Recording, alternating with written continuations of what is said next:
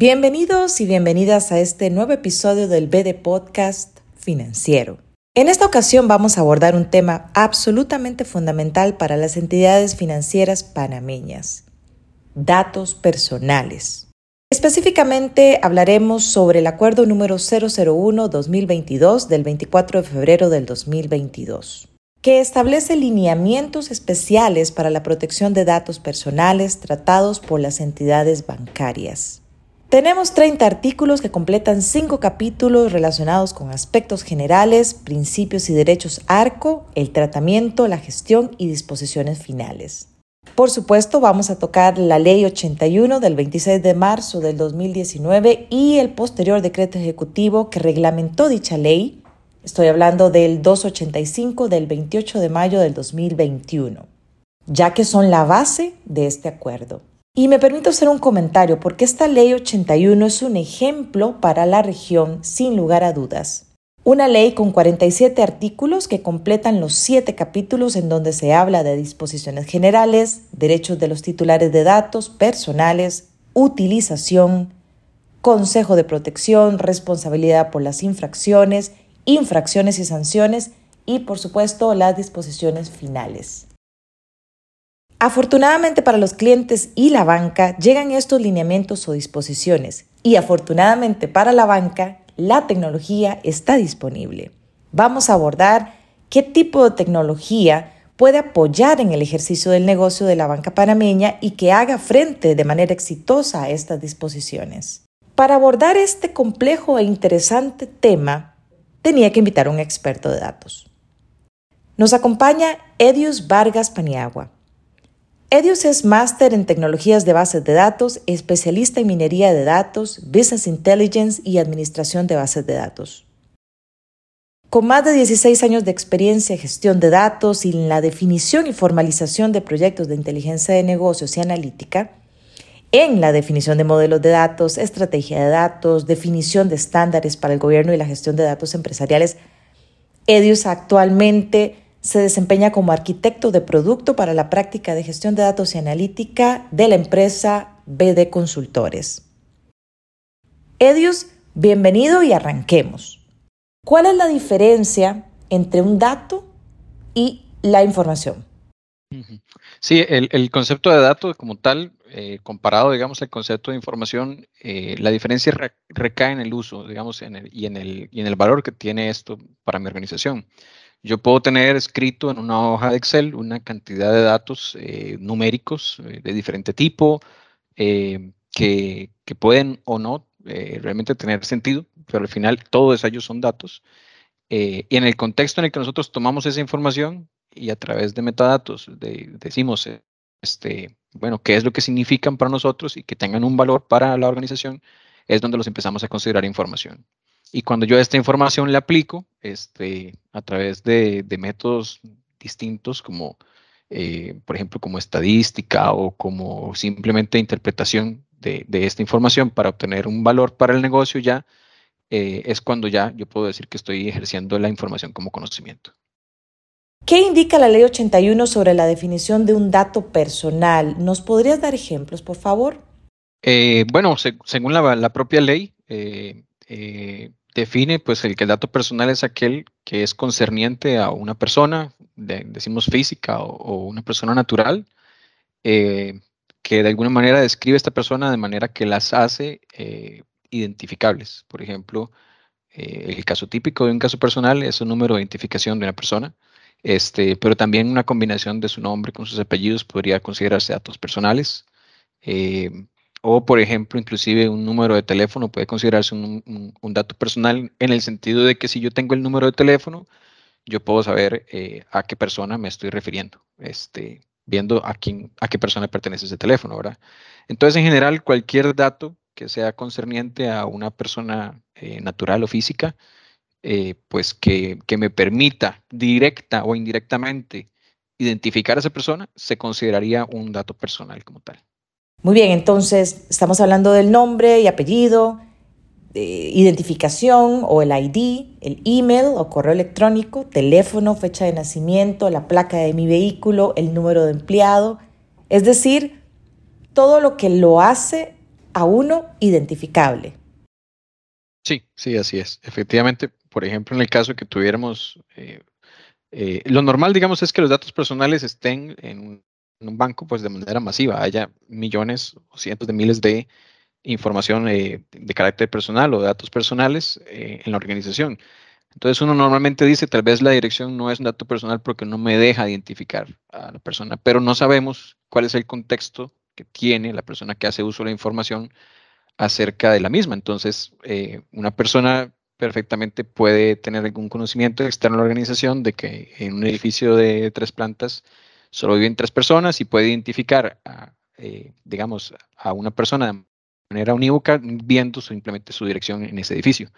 Eh, de manera de que, de, digamos, hasta ahí llega el punto de, definir eh, que un dato puede permitir identificar a una persona, no solamente por su número de identificación y su nombre, sino también por otros datos que puedan, en un contexto mayor al que se ve en la aplicación, permitir a una persona identificar a otra. Bien, rápidamente entonces, un dato sensible y confidencial. ¿Por qué no son lo mismo? Danos ejemplos también, por favor. Vamos a ver, tal vez es, importante ese punto que mencionas en el sentido de entender adecuadamente pues, la diferencia que hay entre los dos tipos, porque la ley en algunos puntos habla acerca exactamente de lo que son datos sensibles y en otros se refiere a datos confidenciales y efectivamente no son lo mismo. Eh, en primera instancia, pues un dato confidencial, según nos dice la propia ley, eh, pues es algún dato que no debería de ser de conocimiento público o de que no debería de estar a disposición de una persona que no esté autorizada para tener acceso a esa información. Em, por ejemplo, eh, pues los datos de, lo que podría ser, por ejemplo, mi estado de cuenta, se podría considerar un dato confidencial porque nadie tiene que saber exactamente cuánto dinero yo tengo. Esto generalmente está protegido por el secreto bancario. Em, ahora, bien, más bien, cuando pasamos a los datos sensibles, este, ese, tiene una connotación un poco diferente. Incluso podríamos decir que un poco más personal. Los datos sensibles son aquellos que pertenecen, como dice la ley, a la esfera íntima del titular. Y mediante el uso de un dato sensible, alguien podría hacer, este, podría ejecutar algún tipo de discriminación contra esta persona. Típico caso de un dato sensible son las preferencias este, religiosas de una persona, eh, eh, su, raza, eh, las preferencias sexuales, este, todo ese tipo de, información que podría eventualmente venir a producir que una persona sea víctima de algún tipo de discriminación o que conlleve un riesgo grave al ser expuesta a esa, esa información para la persona, se considera un dato sensible. Y de esa manera pues la ley es explícita en cómo tiene que protegerse. Para cerrar los términos por ahora, tres más. ¿Quién es el titular qué es el tratamiento de datos y quién es el responsable del tratamiento de datos. Ok, eh, igualmente la ley es bastante concisa en estos puntos. Para, para todo caso, digamos, lo que llamamos eh, el titular de los datos es eh, la persona a la que los datos se refieren. Digamos que es la, entidad o, el ser humano, por así decirlo, al que están asociados esos datos por los que los datos tienen sentido. De alguna manera, eh, pues el titular de los datos debe ser, y es lo que trata la ley, pues eh, el principal eh, comandante de la forma en cómo vamos a manejar los datos. Este es el que tiene el derecho de definir cómo se van a usar sus datos y cuándo, o el derecho de oponerse al uso de sus datos. Em, el tratamiento de datos es en realidad pues cualquier cosa que hagamos con ellos. Si yo quiero, eh, si yo a la hora de que capturo los datos del cliente los almaceno en una base de datos, ya eso es tratamiento de datos. Si, este, si yo eh, quiero tomar esa información y, seleccionar un poco de esa información, mezclándola con la de otros clientes para revisar eh, quiénes están en una determinada dirección, ya eso, sobre el hecho de consultar la información, es tratamiento de datos. Eh, intercambiarla con terceros es tratamiento de datos, transferirla de esa base de datos hacia otro lugar, por ejemplo, hacia un archivo, o colocarla dentro de otra base de datos, este, o, en un, inclusive en un, en un mecanismo que traslada esa información eh, hacia otro sistema. Todo eso es, de alguna manera, tratamiento de datos y es parte de lo que la ley eh, regula en el sentido de que todo ese tratamiento tiene, de alguna manera, que eh, estar acorde a eh, lo que el titular de los datos haya autorizado solamente. El responsable de tratamiento, por otro lado, eh, en este caso, para el tema que nos ocupa, sería la entidad bancaria que está haciendo uso de esos datos para diversos fines. Este, ya sea, por ejemplo, para atender al cliente, otorgándole o, o, dándole acceso a su cuenta, este, o bien utilizando los datos del cliente para hacer algún tipo de análisis o para tomar decisiones eh, basadas incluso en procesos de analítica. Eso también se consideraría tratamiento. Este, eh, y en este caso, pues son los bancos los que, eh, de acuerdo al acuerdo, ¿verdad? Tienen que, tienen que mantenerse como responsables del uso que se está dando la información. Estamos viendo la Ley 81 y sus preceptos. A la Autoridad Nacional de Transparencia y Acceso a la Información, y a la Autoridad Nacional para la Innovación Gubernamental. Pero en el sector bancario, ¿quién establecería los requerimientos mínimos? Bueno, los requerimientos mínimos están bien definidos ya en la ley, en la ley 81, su, su eh, reglamento correspondiente, eh, y por supuesto en el acuerdo 001 que, estamos conversando. Eh, en ellos se especifica que la fiscalización y la supervisión de, de lo establecido en la ley y en el acuerdo este, pues corresponde a la Autoridad Nacional de Transparencia y Acceso a la Información, eh, y que por ahí, digamos, ellos tienen de alguna manera el apoyo de la Autoridad Nacional para la Innovación Gubernamental cuando se, trata de aspectos de tecnologías de información, eh, más que nada, digamos, para apoyarlos en el aspecto de cómo implementar esto eh, y llevar control adecuado. pero en general, digamos, por supuesto, las superintendencias también este, tienen parte de la responsabilidad y son, y son al final pues también entes reguladores que nos van a, exigir cumplimiento de estas. Bien, pasemos a esos nueve principios generales que tiene la Ley 81 y que están reflejados en el acuerdo. ¿Te parece si lo recorremos? Eh, los principios generales son, por así decirlo, eh, una de las partes fundamentales que, que, eh, que nos da la ley, digamos, para poder orientar nuestros esfuerzos en cuanto a eh, la parte de protección de datos personales. Em, en la ley existen varios, este, algunos, por ejemplo, de los que te puedo mencionar eh, ahorita podría ser, por ejemplo, el principio de lealtad, en el que nos aseguramos pues que, que los datos eh, están siendo recabados de manera de que no estamos faltando de alguna manera eh, pues al, recurriendo, por ejemplo, a un engaño o, a decirle al cliente, voy a usar estos datos para una cosa y los voy a terminar usando para otra. Eh, también, por ejemplo, la ley nos habla acerca del principio de finalidad, en donde eh, no puedo, pues como, el caso que acabo de mencionar, utilizarlos para otro fin más que que explícitamente el titular de los datos me haya autorizado para hacer.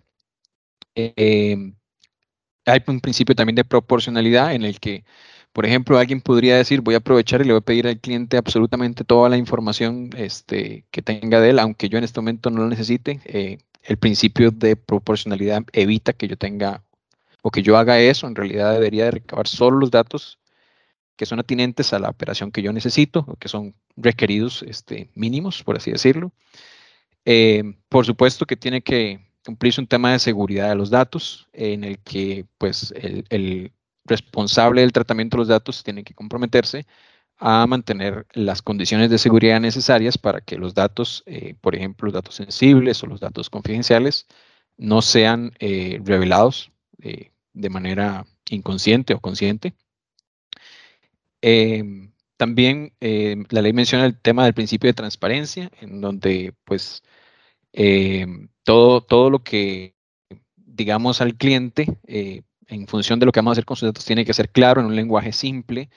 Eh, hay que entender que no todos los titulares tienen pues, un alto nivel educativo para entender las condiciones legales sobre las que se van a, trabajar con sus datos.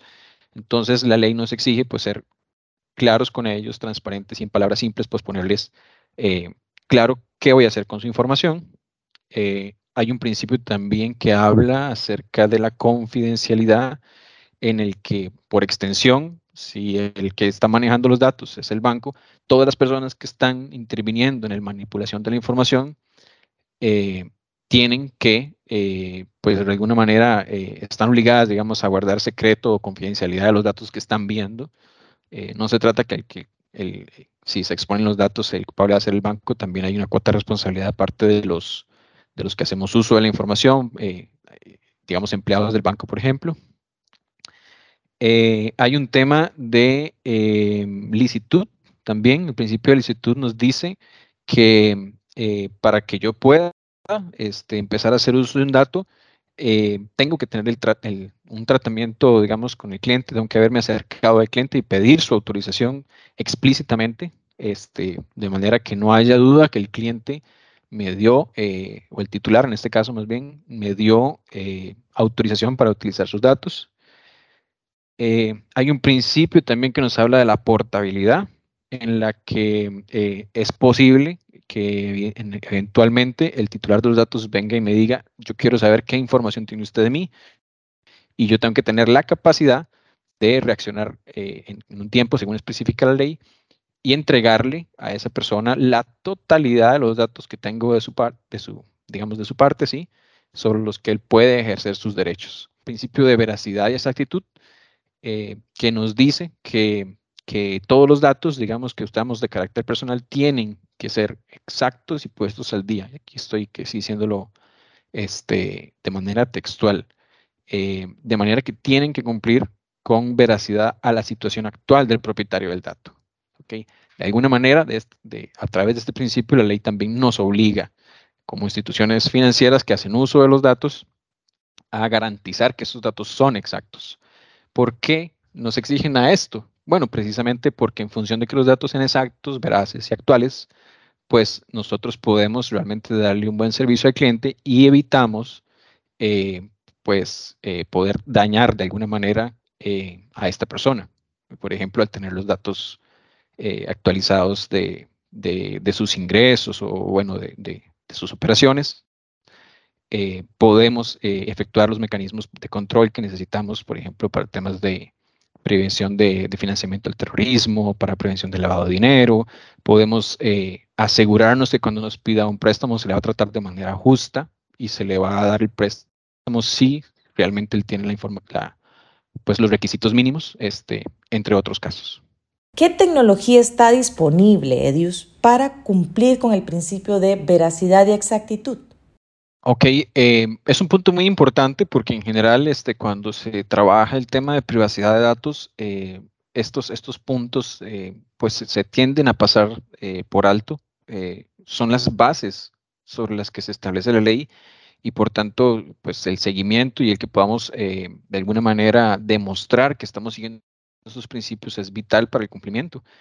Eh, cuando hablamos de veracidad de exactitud, y según lo que mencionábamos hace un rato, decía que, que la parte de, de, la veracidad de exactitud indica que los datos eh, de carácter personal tienen que ser exactos y puestos al día, este, de manera que reflejen la situación actual del, del, titular de los datos. Okay. Eh, no dice que, se, que es lo más deseable, no dice que sea opcional, dice que eso es algo que tenemos que cumplir. Y en función de eso, lamentablemente, la mayoría de las organizaciones, eh, aún entidades bancarias que, dependen tanto de los datos, eh, aún no tienen la capacidad de definir si los datos son exactos, si los datos están puestos al día y si corresponden a la situación actual de nuestro cliente. Desde ese punto de vista, este, más allá que el tema, digamos, de proteger los datos y de tener eh, buenas políticas de seguridad o de confidencialidad de los datos, es necesario que seamos conscientes de cuál es el nivel de calidad de los datos que existen en función de, del, uso que le vamos a hacer.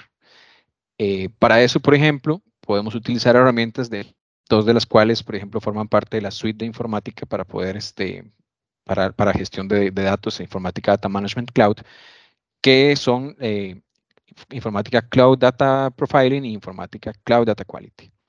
Con Data Profiling puedo evaluar las características de los datos y generar informes que me permitan reflejar la tendencia que tienen los datos a, perder calidad en el tiempo.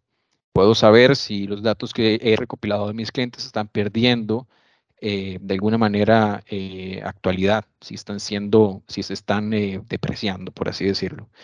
Y a través de Cloud Data Quality puedo crear procesos que permitan a mis datos, eh, vamos a decirlo así, rejuvenecer, por así decirlo, o, mejorar en el tiempo de manera automatizada, con base en una serie de reglas que nosotros mismos podemos definir, enriquecimiento de otras fuentes y otra variedad de técnicas pues que, que nos van a apoyar para poder cumplir realmente este, con este principio.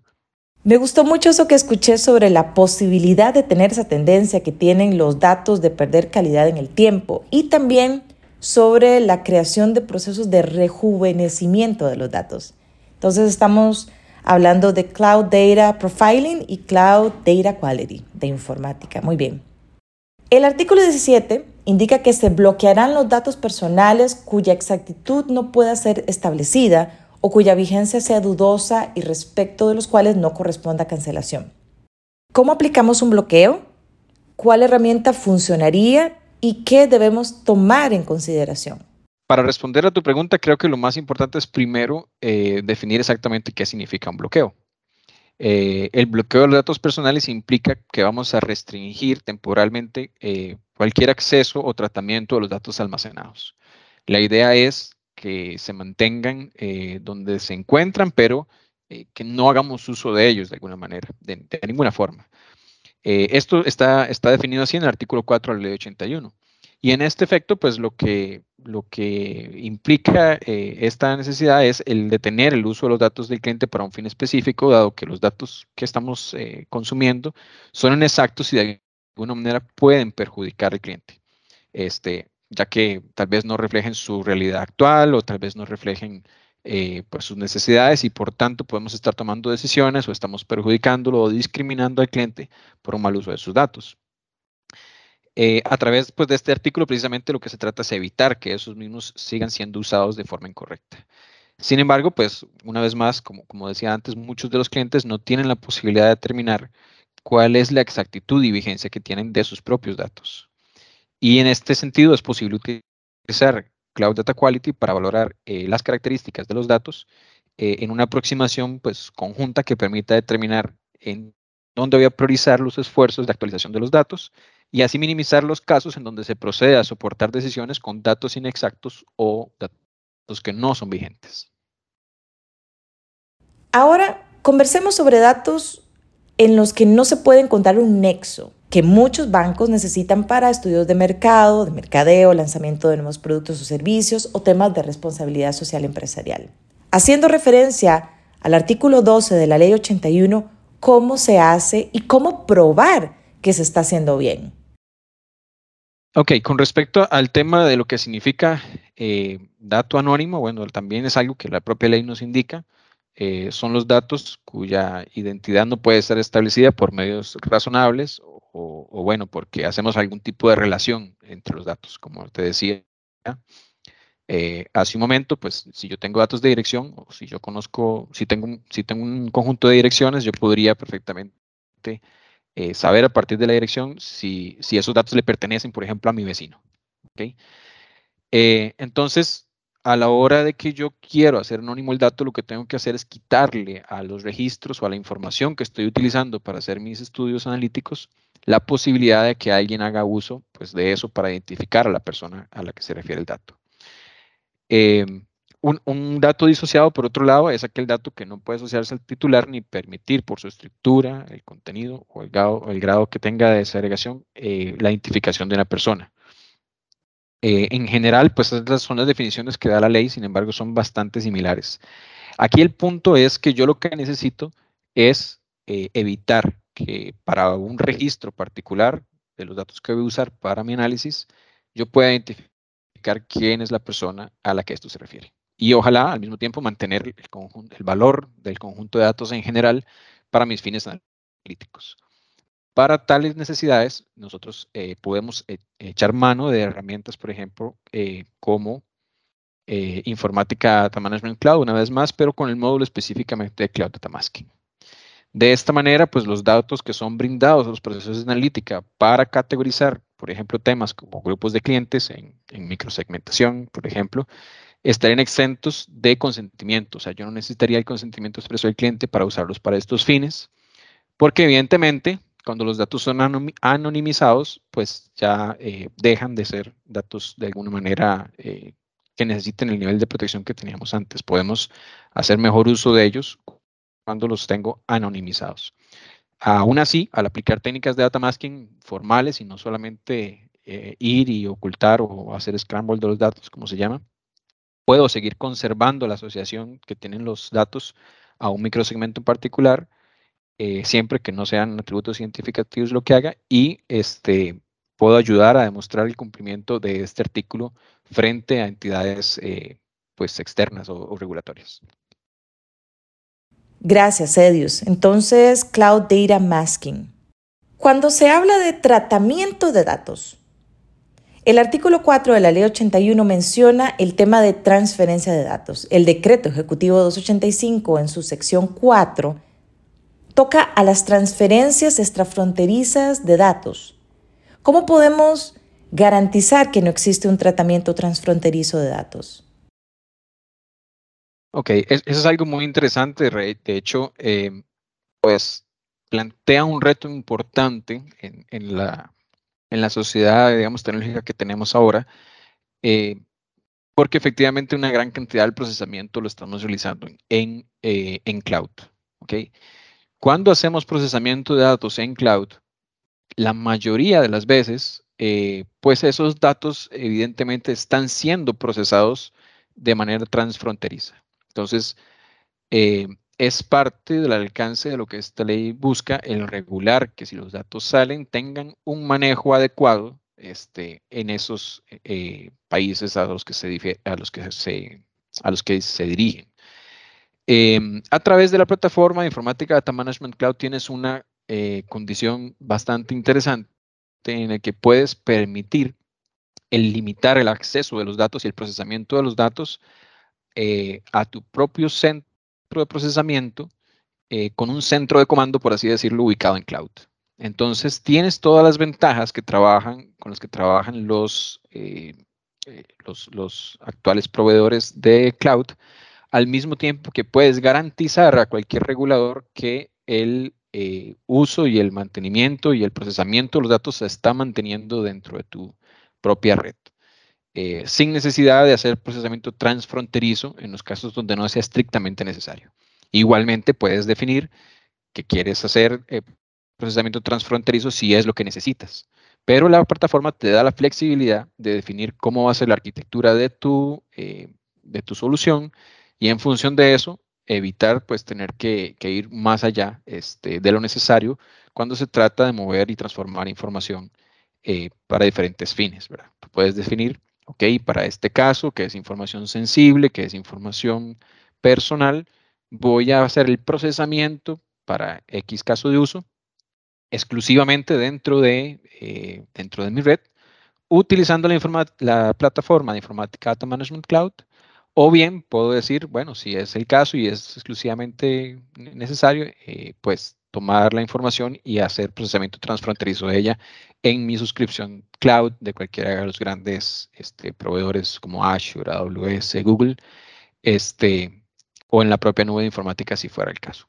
Aquí la, gran ventaja es que tienes la posibilidad de escoger eh, tú mismo cuál es la mejor opción que se ajusta a tus necesidades y que te va a permitir, pues, de alguna manera garantizar que el procesamiento transfronterizo se haga solamente en los casos necesarios y de una manera regulada.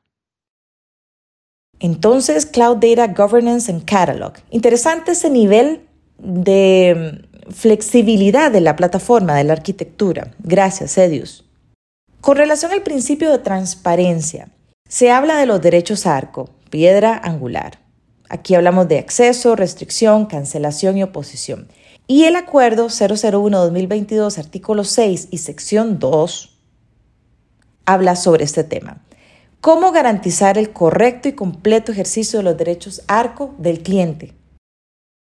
Claro, eh, bueno, de hecho para mí la parte de los principios ARCO es, es una de las bases conceptuales más importantes que en este momento eh, cuenta eh, la ley, el acuerdo, el decreto de 285 también. Este, y es pues como la razón de ser realmente de la ley. Eh, la idea aquí es, que las personas tengan la posibilidad de ejercer estos derechos sobre la información que nos han confiado. Este, y para eso es importante tomar el tema con una perspectiva amplia. Eh, tenemos que garantizar que la información que sale de la organización, la información que se maneja dentro de la organización y que trasiega a través de todos los sistemas de la organización, eh, está adecuadamente eh, gobernada, que la información está eh, adecuadamente controlada y que sabemos cuándo la información va a salir de la organización y podemos evitarlo.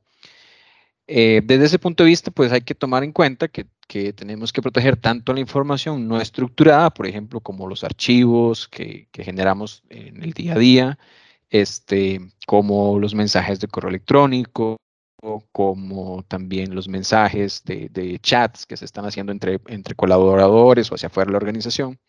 Pero también es importante entender que eh, la parte de datos estructurados requiere un tratamiento especial también para evitar que se haga eh, eh, pues proliferación de la información sin autorización y de que cuando el cliente ejerza sus derechos, por ejemplo, el derecho de oposición a que se usen sus datos, yo pueda efectivamente identificar en dónde está eh, la información que tengo que bloquear el acceso en, todo, en todos los diferentes puntos, en todos los diferentes sistemas. Para lograr esto, eh, pues hay diferentes tipos de tecnologías y nosotros ofrecemos una línea de productos eh, que dentro de la misma solución de informática Data Management Cloud, un módulo que se llama Cloud Data Governance and Catalog, que le permite, eh, en este caso a las organizaciones, definir un conjunto de reglas que pueden automatizar para que Cloud Data Governance and Catalog examine el contenido de sus bases de datos y con base en ello encuentre si existe eh, algún tipo de información sensible.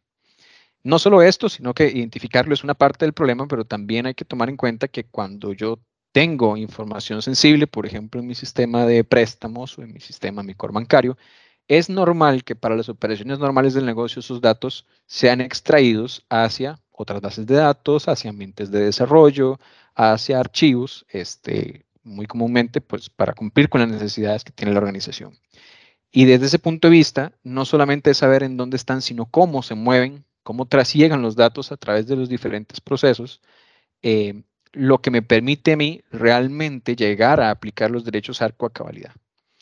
yo podría decir que yo puedo eh, identificar eh, pues que cuando la información va a salir de la organización, pues que algo la detenga de salir de la información. Hay tecnología específicamente para eso pero también necesito saber si esa información se movió a otro punto eh, o se mueve constantemente hacia otro punto por necesidades del negocio.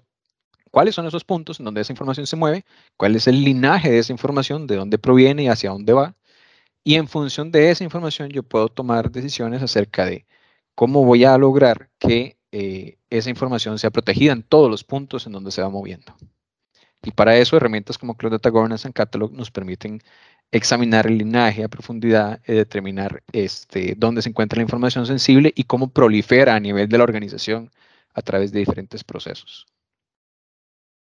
Gracias, Edios. Entonces, Cloud Data Governance and Catalog. Absolutamente necesario tener ese inventario y conocer su intersección.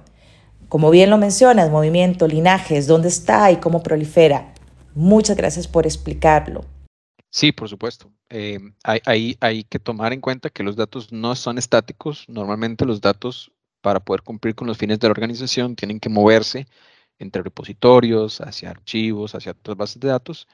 Y estos movimientos, eh, pues, tienen que ser de alguna manera eh, encontrados, reconocidos, catalogados, pues a fin de que cuando hagamos el ejercicio de los derechos ARCO no seamos, pues, por así decirlo, tan inocentes de solo proteger los datos en el origen o donde los capturamos, sino en todos los puntos de la organización hacia donde los datos se movieron. En el acuerdo 001-2022, artículo 9, subsección 4.2, se habla del derecho de oposición, concretamente de la viabilidad a la oposición. ¿Podrías explicar qué implica? Pues hago referencia a esto porque está la no viabilidad y aquí podría podríamos entrar en conflicto, ¿cierto? Aunque una persona puede este, optar por, por ejercer su derecho de oposición, los bancos aún están obligados a utilizar la información que obtuvieron de ese cliente, aun cuando éste se haya opuesto su uso, para otros fines. Sabemos, por ejemplo, que los bancos tienen que cumplir con normativas relacionadas a prevención de lavado de dinero, a prevención de fraude, tienen que cumplir con tratados internacionales o con leyes internacionales, por ejemplo, como la ley FATCA o como la ley CRS. Y en función de esto, eh, el bloqueo de los datos no puede ser absoluto. En ciertos casos, estos datos que, se necesitan para cumplir con estas regulaciones, eh, el, cliente me puede decir a mí que quiere oponerse a utilizarlos, pero nosotros tenemos que conservar esa información. Ahora bien, para poder eh, ejercer ambas cosas, yo necesito saber cuál es la intersección de ambas, de ambas. O sea, yo necesito saber cuáles datos son o deberían de ser datos sensibles protegidos y también cuáles datos ocupo para cumplir con estas normativas.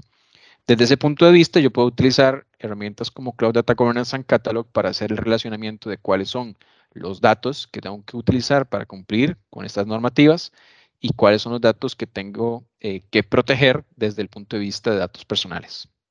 De manera que cuando ejerza el derecho de objeción, yo puedo aplicarlo sobre todo aquello que no exista, digamos, en esta intersección de, temas. Eh, de manera de que yo pueda seguir cumpliendo pues, con, con las ley FATCA, con la ley CRS, con temas, por ejemplo, de prevención de lavado de dinero y de prevención de fraude, eh, al mismo tiempo que le doy al cliente, digamos, el beneficio de ejercer sus derechos. Edios, al inicio de este espacio conversamos eh, sobre la definición que le da la ley 81 y que se refleja en el acuerdo 001-2022 sobre datos sensibles. El tema de que sea de tipo íntimo y que su utilización indebida pueda dar paso a algún tipo de discriminación me hace pensar qué pasa con el tema de redes sociales. ¿Qué pasa si un usuario o titular coloca datos sensibles en las redes sociales? ¿Se podrían utilizar estos datos o cómo funcionaría? Sí, es un problema bastante retador, es un problema interesante, eh, porque efectivamente la ley nos, nos permite hacer uso de los datos eh, pues que las personas ponen en redes sociales. Sin embargo, cuando una persona coloca algo en redes sociales, el comentario es un texto abierto que podría tener cualquier tipo de información. Inclusive una persona podría estar poniendo su número de teléfono, por ejemplo, ahí. Em, desde ese punto de vista, si lo examinamos a, la luz de los principios eh, que vimos al, inicio, eh, el principio de seguridad nos dice que los datos sensibles tienen que ser protegidos. Y desde ese punto de vista, entonces también un comentario en redes sociales que pudiera contener información sensible eh, debería de estar protegido o, o, no ser público. ¿Por qué? Porque al final es posible que estemos exponiendo información de la persona, por ejemplo, respecto a sus preferencias, o algo que pueda usarse para discriminarlo de alguna manera dentro de nuestra organización, o bien podría ser que eh, pues esté haciendo, se esté haciendo eh, utilización, digamos, de esa información después para poder eh, dañar al cliente de alguna manera, ¿verdad? Entonces, nosotros necesitamos, si bien es cierto, pues podemos consumir los datos de redes sociales de manera abierta, es importante reconocer que cualquier texto, cualquier información abierta es eh, candidata a ser un dato sensible. Y desde este punto de vista, pues nosotros eh, deberíamos de ser capaces de poder identificar a través de, por ejemplo, herramientas como Cloud Data Quality, este, la, existencia de estos datos sensibles, este, y podríamos eh, eventualmente definir una serie de políticas que pudieran enmascararlos o no hacerlos accesibles a las personas por lo menos para el uso diario, ¿verdad? De esa manera evitamos que, sean eh, expuestos los datos sensibles del cliente o los datos eh, confidenciales eh, hacia, hacia la comunidad de, de, empleados, por ejemplo, la organización. Para finalizar, me gustaría que hablemos sobre las sanciones. En el acuerdo se habla de ellas en el artículo 29 y hace referencia a los preceptos de la Ley 81, concretamente en su capítulo sexto. También el decreto ejecutivo 285 enlista en el artículo 62. Se habla de leves, graves y muy graves. ¿Cómo los bancos pueden evitar estas sanciones? Ok, bueno, evidentemente eh, el ejercicio adecuado de los derechos ARCO, eh, el mantener, por ejemplo, la información eh, de las autorizaciones que nos hacen los clientes, ¿verdad? serían temas básicos, mínimos necesarios para poder cumplir eh, con la ley y de ese momento, pues evitar, por supuesto, las sanciones correspondientes. Sin embargo, pues como seres humanos estamos expuestos a, errores, ¿verdad? Nadie es perfecto y sabemos que este proceso, pues es un proceso de madurez que va a llevar eh, su tiempo, eh, irlo perfeccionando a nivel de cada organización. Entonces, pues en el caso de que nos veamos expuestos a una sanción, según como la que establece el tema del artículo 62 que mencionas. Eh, lo que nos indica la ley es que la adopción reiterada y demostrada de, mecanismos que sean capaces de minimizar el daño se van a tomar en cuenta para graduar eh, las sanciones que tienen que aplicarse. Por ejemplo, hablan eh, en una de las secciones de, ese mismo artículo que la adopción de buenas prácticas y gobernanza será tomada en cuenta como, como, una consideración este, para, para graduar la sanción que corresponda. Desde ese punto de vista, pues herramientas como Cloud Data Governance and Catalog, las herramientas de Data Quality que hemos mencionado, por ejemplo, Data Profiling, em, eh, Cloud eh, Data Quality, eh, Cloud Data Masking incluso, se pueden tomar en cuenta como mecanismos internos que son capaces de minimizar el daño. Eh, porque mejoran la calidad de los datos a fin de que no se esté afectando a los clientes, porque nos dicen cuando los datos están o no desactualizados, porque nos permiten llevarle control a la información para saber este, dónde estamos eh, eh, teniendo problemas con ella, porque nos permiten descubrir en dónde se ha movido esa información a través de toda la organización, o inclusive porque nos permiten proteger la identidad de, digamos que los datos podrían estar revelando sobre la persona a la que pertenecen. Todos ellos son mecanismos internos que son capaces, como te decía, de minimizar el daño, eh, porque nos permiten pues, operativizar todas estas buenas prácticas de gestión de datos y gobernanzas en, la, organización, de manera de que hacen visible que la proliferación de los datos en la organización este, eh, eh, es de una manera determinada, ¿verdad? Este, y nos constituye pues una columna vertebral sobre la que podemos empezar a organizar las estrategias de protección de información, eh, permitiéndonos de alguna manera pues visualizar cómo esa información está eh, y cómo se mueve. Entendiendo a partir de esto, pues es mucho más sencillo poder este, eh, establecer prácticas adecuadas, digamos, en otros niveles, por ejemplo, de protección de datos. Edius, tus impresiones finales con relación a la cantidad de leyes, decretos, acuerdos, guías, ¿se vienen más? ¿Desde cuál perspectiva se debe abordar este tema y de qué forma? ¿Cómo un banco de la mano de B de consultores y las soluciones de informática puede estar preparado y ser flexible a los cambios? Ok, eh, el tema aquí es que estamos hablando particularmente de la ley 81 y el tema de protección de datos, pero al final eh, no es la única ley que existe, es, una de las que en este momento nos están eh, pues, eh, ejerciendo mayor presión para poder este, implementar procesos que protejan la información de los, titulares. sin embargo, pues todo el tema de cómo asociar un, elemento tan abstracto como el cumplimiento de una ley con información ha sido siempre un reto para muchísimas organizaciones. Desde ese punto de vista, hay, que, hay que abordarlo desde una perspectiva un poco más amplia. Sabemos que efectivamente la ley 81 nos impone el controlar información sensible y tenemos, eh, confidencial, y tenemos que buscar los mecanismos para identificar en dónde está esta información y poder gobernarla de manera adecuada. Pero así también hay otras regulaciones que están vinculadas este, y no podemos ir y ponernos a, adquirir eh, herramientas individuales para cada ley que sale, ¿verdad? Eh, desde ese punto de vista, pues eh, es importante que todo lo que está relacionado con protección de datos vaya de la mano también con un programa, con un proceso de gobierno de datos que esté eh, preocupado por identificar la relación que existe entre las leyes, la normativa, todo lo que estamos obligados a cumplir, contra la información que tenemos dentro de nuestros sistemas. Entonces, como sabemos que las políticas, reglamentos y decretos van a estar sufriendo reformas, van a generarse nuevas leyes, mecanismos, eh, en general políticas, decretos eh, cada día, pues es imposible que alguien pueda pretender que va a llevar el seguimiento eh, en papel, por así decirlo, de todo lo que implica cumplir con, con todas estas normativas, con todas estas leyes.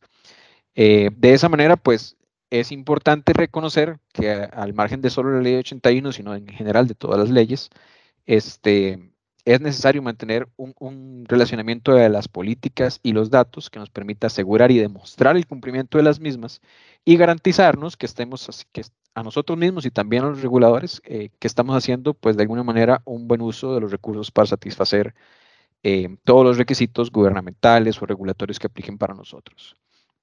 Desde ese punto de vista, en, este, en vez de consultores, nos hemos especializado en la práctica de, gestión de datos y analítica en el tema de gobernanza de datos y hemos impulsado ya varios proyectos en la región con muchísimo éxito este, que le han permitido a diversos tipos de organizaciones, eh, tanto en, el, sector financiero como en otros también, este, a generar proyectos de eh, iniciativas este, de gobernanza de datos empresariales.